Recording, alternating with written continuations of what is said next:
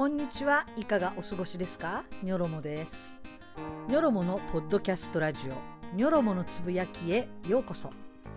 この番組は日々の出来事や気になったニュースご紹介したい記事や最近考えていることなど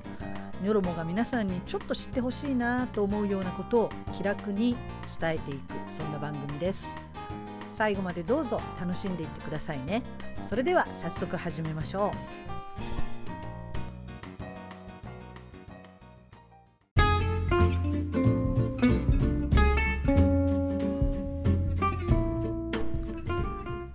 皆さんこんにちは。ニョロモです、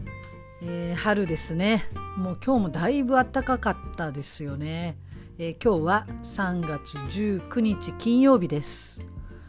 庭のあんずの花が咲き始めました、えー、ムスカリもねもうバンバン咲いてます。春はもう本当にやってきたなっていう感じがしています。どこかにお出かけされましたか、えー、今群馬県民に限りですね3月いっぱい四万温泉、えー、現金で4000円引きというキャンペーンをやっています。これね残念ながら群馬県民だけなんですね、えー、群馬県民の方でもしお時間あって、えー、四万温泉行ってみたいなという方はね、えー、免許証とか保険証など、えー、群馬県民だよってことが分かるものを持ってぜひお出かけください。現金で4000円引き。それと,、えーと、お買い物クーポンみたいなもの2000円分ずつね、えー、1人につきですね。それだけもらえますので大変お得になっています。ぜひねお出かけしてみてください。お天気がいいとあの奥島湖っていうねえーと、吉永小百合さんが、J、JR のあれコマーシャルですかね。なんかポスターになっている、えー、後ろにね真っ青な島ブルーって言われるんだけども真っ青なこの湖の水が映っているポスターがあるんですけどその島ブルーがねお天気が良いとあの本当に楽しめます、えー、別名ね島川ダムっていうダム湖なんですけれども奥島湖っていうのと島湖っていうのとあの2種類あるのでね気をつけてください、えー、この島川ダムの方ですね。奥島湖の方だと思うんですけどこっちは本当にねすごいブルーで綺麗です、えー、もしね天気が悪くてえー、曇り空の日でもこの時はねまたちょっと趣が違って深い藍色の綺麗なブルーの湖になります。是非お出かけくださいね、えー、毎年つくしを食べたいと情熱を燃やしているニョロモなんですけれどもいっつもなんかねそのシーズンを逃しちゃうんですよね。今年はあの昔も積んだことがあるようなねほんと路地みたいなとこでちょっと積んできました。ただそこね除草剤をもしかして撒いてるのかなっていうねその懸念もちょっと拭いきれないので心配ではあるんですけど食べちゃいました、えー、つくしがすごい好きなのでちょっと甘辛に濃いめに味付けをして卵でこうちょっとねいり卵風にこうちょっと絡めてあの食べるんですけどすごく美味しいですよ。食べたことありますか？つくし、えー、ニョロモはね子供の時から食べてます。えー、そんなことでね、えー、今日は花粉症の話とそれからホメオパシーのことについてちょっと話したいと思います、えー、最後までお付き合いくださいね。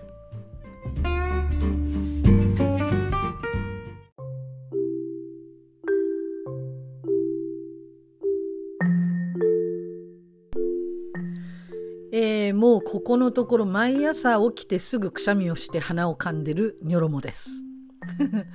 えー、本当に笑い事じゃないんですけど、えー、皆さんは花粉症ありますか、えー、今の季節だとやっぱり杉なんでしょうかね。えー、ニョロもアレルギーの検査をした時は一番数値が高かったのは杉でした。えー、でもね、杉の季節はそれほどでもないんですよね。あの、多分ね、周りに杉の木がそんなにないからなんだと思うんですけど、イネ科の方がしんどいです。でイネ科の方はね数値は杉とかそのまあハウスダストもちょっとあったけど杉よりは全然イネ科の方が下だったんだけども、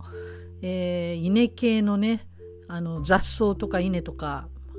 麦もそうなのかな、えー、そういうのの時は本当ひどいです。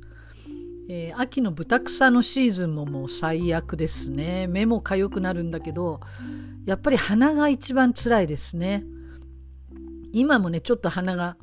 あの詰まってる感じ。あの鼻がもういっぱい出るどっちかっていうと出る方なんだけどえー、それで年中年中鼻をかんでるとやっぱりね鼻がなんかこう詰まったような感じになってきますよね。えー、群馬に来て2年くらい経ってから花粉症になりました、えー、夫はねいまだに花粉症じゃないんですよ全然。もうこっちに来てね20年以上、ん、もう何年に来たかももうちょっと覚えてないですけど28年ぐらい経ちますかね群馬に来て、えー、でも夫は全くならなくて子供は3人とも花粉症なんですねちゃんとこれ困ったもんですよねで花粉症っていうのは、まあ、抗原抗体反応ということだそうですけども、えー、体内でヒスタミンなどが分泌されて鼻水や目のかゆみを起こすという、まあ、そういう症状ですね。でこれに何がいいかっていうと特効薬ってちょっとないですよね。あの薬局とかああいうとこに行くと例えば鼻の下に塗るなんかスティック状のなんかそこに花粉をくっつくっつけちゃうというか花粉をそこでストップするっていうか、えー、そこにまくっつけて取っちゃおうっていうものだったりあとなんかスプレーで顔にシューってやるねあの花粉よけみたいなそういうのも最近資生堂かなんかから出ましたよね、まあ、化粧品屋さんが作ってるものだから顔にシューってやっても、まあ、安心だよっていうことなのかもしれないけども、あんまりねそういうの使いたくなくてでお医者さんに行って薬飲むっていうのもねなんか最近は眠くなる薬じゃなくてちゃんと眠くならないいい薬もあるみたいだけども、えー、そもそも薬があんま好きじゃないんですねニョロモは。なるべくそういうものを体に入れたくない人なので、まあ、結局はただ鼻をかんでるんですけども、えー、なんかいい方法ないですかね。えーノルマがやってることとするとミントティーを飲むぐらいしかちょっとやってないんですけどもえっ、ー、となんかこう調べてみるとルイボスティーとか、まあ、ペパーミントティーもそうなんですけどそれからローズヒップティーそれからエルダーフラワーティーネトルティーっていうねここら辺のハーブティーがいいみたいです。みたいっていうだけですよ。これこれで治るわけじゃないからね。それからねコーヒーとか乳酸菌飲料もいいって書いてありました。それから毎日バナナ2本。これがねあのバナナ2本毎日食べるといいっていうのはね、えーと、マウスの試験で実証されてるそうですよ。これがね杉に効くっていうふうに書いてありました。でね結局何がこのバナナの場合はねあの、まあ、ハーブはちょっと別としてバナナの場合はえー、何がいいのかっていうと腸を良くするっていうことで、まあ、腸を良くするとアレルギーに効くっていうなんかそういう考え方なのかな、うん、だからさらにもっと良くするにはバナナにヨーグルトとでさらに甘酒を加えてスムージーにするっていうね。なんかそんなのも載ってました。ちょっとこれはねちょっと美味しそうだからやってみてもいいかなって思ってます、えー、バナナ1本に甘酒 150ml それからヨーグルト 50g これでこうあのミキサーでガーってやっと美味しいのができそうな、まあ、そんな話でした、えー、ただねこれまだニョロも実際には試してないので美味しいかどうかこれがあの確証はありません。ありませんけどまあ別にねそんなまずくなるような材料じゃないので、まあ、やってみてもいいかなと思ってます。で腸内フローラを整えると花粉症が改善されると言われているそうです。まあ体のね、えー、まあ、免疫機能の60%以上は腸で決まると。腸内フローラってね一時すごい流行りましたけどもやっぱ腸を良くするっていうのは体にいいっていうまあ基本的なとこですねそれから食物繊維は1日 20g 取ろうと発酵食品や乳酸菌も取ろうっていうのが、えーまあ、腸を良くするっていう作戦の方法になります。それから、あのー、これ本当に効くよっていうので聞いてるのがインドネシア発のジャムーティーっていうねこれもアマゾンとかそういうので売ってますね。結構高い、えーと、1袋 150g で6000円ぐらいしてました。結構高いですよね。どっちかっていうと。で見た目はこれコーヒーなんだけど、まあ、泥の味がするってねみんなみんなこう泥の味とか泥の匂いって書いてるんですよね。でお湯に溶けない。だから粉をお湯に入れてこうかき回せてあかき回してでこうわーってなってる時に飲むっていう感じみたいですよ。だからちょっとね気を抜くとねそこに沈んじゃうのでまたこうバーってかき回して飲むっていうかき回しながら飲むという。そういう飲み物みたいです。なんか罰ゲームのような味らしいです。これどんな味なんでしょうね。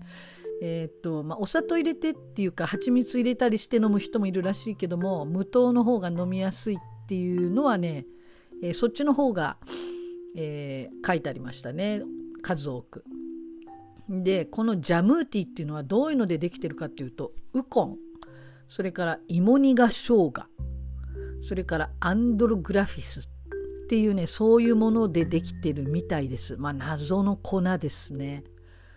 見たこともないし実際飲んだこともないのでどんなものか分かんないんだけどこれはねかなり改善されたっていう記事はたくさん見ますね。ただしこの妊婦それから授乳中の方それからちっちゃい子は飲まないようにっていうふうに注意書きがあるそうです。それから飲みすぎないようにっていうことだそうです。1日1杯までっていうふうにねなってるみたいです。で薬ではないと。まあ、だから健康食品的な部類に入るんですかね。うん、そして、えー、っとこれ以外にね、えー、ホメオパシーっていうのを、まあ、実践してる人もいますよね。えー、じゃあこの後はホメオパシーについてもちょっと喋っていきたいと思います。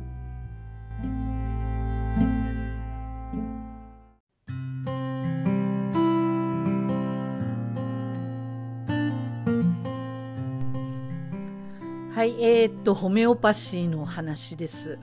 えー、結論から先に言っちゃうとニョロモはホメオパシーはあんまり信じてないんですよね、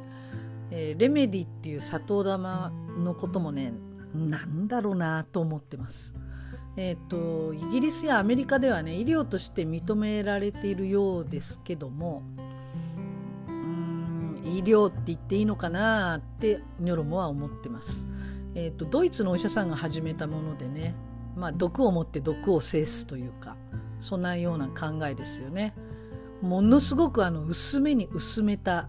毒、まあ、実はもうほぼ何もないっていう状況まで本当に薄めたものを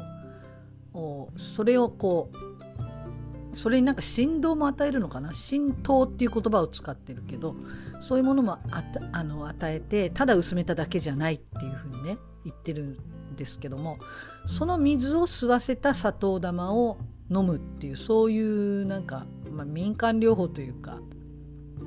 代替え医療っていう呼び方していいのかななんか、まあ、そういうものですねホメオパシー。で残念ながら医学的な根拠はほぼありません。でこのレメディに染み込んでいる有効成分の分子が1個含まれている確率っていうのは10億分の1の10億分の1の10億分の1の10億分の1です。えー、っとねこれ数字で書くと1の後ろに0が60個並ぶ数字分の1になります。ちょっともう桁もわからないですよねこれね。えー、要するにねもう本当に何も入ってないっていうのと同じ薄さ薄いというかもう何も入ってないというもうそういう状況なんですよね。でもその単なる水には水じゃなくてその有効成分の波動が記憶されているとかなんかそういうなんかそういう理論らしくてまあちょっと無理があるなっていう気がしてますニョロモはね。もちろんこれ信じてやってらっしゃる方もいっぱいいるのであのニョロモは信じてないけど信じてやってらっしゃる方は、まあ、それはそれでいいんだと思うんですけどえーとまあ、ヨーロッパとかではねかなり支持者が多くてでアメリカでも売られていますけどもアメリカ食品医薬品局っていうね FDA っていう、まあ、そういうお役所では、えー、注意喚起もしてます。えっ、とまあ一応ね医薬品医薬品じゃないんだな、まあ、専門医でなくても自分でレメディーを勝手にこう取り寄せて飲んでる人がアメリカではほとんどみたいですね。まあ、日本もそんな感じですね。楽天とかアマゾンとかで普通に売ってますよね。あの現在では否定的な評価に、まあ、落ち着いてきちゃってるのがホメオパシーなんですけども、えー、依然として80カ国で利用されているっていうふうにねこれ WHO も認めているそうです。で特にヨーロッパではまだまだ人気があってあのイギリス王室では伝統的に歓迎しているっていう状況。それから、えー、イギリスやフランスドイツなどでは一部の症状には保険適用もされているっていうことですね、えー、インドでもホメオパシーの専門医教育まで盛んに行われているということで。えーと、ベルギーフランスオーストリアハンガリーロシアイタリアなんかでは、えー、医師のみがホメオパシーを行うっていうか、まあ、処方したりねそういうそういうことをすることができてイギリスは法的な規制はないとっていうようにねこの日本ホメオパシー学会っていうのかな？あのそこがそういうふうに書いてますね。そう日本ホメオパシー医学会っていう一般社団法人があって、えー、そこはそういうふうに言っています。えー、まあとにかくね臨床データがほとんどないのでその有効性も科学的根拠もほぼないっていうのが実態ではあります。えー、日本ではね民間療法疑似医療として厚労省のホームページでも注意喚起されています。あのかなり細かく書いてありますね。あのこういうことでこういうことだからまあちゃんとした医療も受けてくださいねっていうことはね書いてあります。でいろんなエビデンスがほぼないってことも書いてあります、えー、一つの事故としてはえー、っとねこれ九州だったかな。あの生後すぐに赤ちゃんに与えるビタミン K シロップっていうのがあるんですね。これ出血予防のために与えるんですけどもこれを与えなかった助産師さんがいました。で、えー、っと母子手帳の方にはビタミン K シロップを投与したっていうふうにその方書いていたんですけどもそのホメオパシーをすごくあの信じてる方だったんですね。その助産師さんがね。でそのビタミン K シロップの代わりにビタミン K レメディっていうそういうものを与えたと。その人はホメオパシー団体に所属もしていた人だったんです。で生後2ヶ月の赤ちゃんがビタミン K 欠乏症による出血で亡くなるという事件がこれが2009年にありました。でこのことは民事訴訟になって助産師さんが和解金を払うことになりましたけども赤ちゃんの命は当然ね帰ってきませんでもそういうね悲しい事故がありました、まあ、これを契機にして、えー、日本助産師会や日本医師会それから日本学術会議なんかが、えー、このホメオパシーに関しては医療に代わるものとしては認めないということを宣言しています、えー、信じるも信じないもねそれはあなた次第ですっていう感じですかね、えただねそれによってこの赤ちゃんの悲しい死亡事故のように現代医療を否定することは絶対避けなければいけないとニョロモは思っていますあの自己免疫力を上げるってことはねもちろんすごい大事だしそれが一番、まあ、薬じゃなくてそういうことによって体が良くなってくってことが一番理想的なんだけれどもじゃあ例えばこのレメディであの重度の糖尿病の人がインスリン注射を打たなくても大丈夫かって言ったらそれはもう絶対無理ですよね。それなので、まあ、補助的に使うんであればそれは使いたい人が使うのはいいと思うんですけれども、まあ、ニョロモ的には毒にも薬にもならないものっていうそういう位置づけです。まあ、ただね信じてその信じることで良くなるんであれば、まあ、めっけものなのめっけものなのかなっていうふうに感じてます。ちょっとごめんなさい。あんまり口がよく回りませんでしたけれども。それがニョロモの言いたいことでした。まあ補助的にっていうところまでかなっていうふうに思っています。皆さんはどう感じていますか？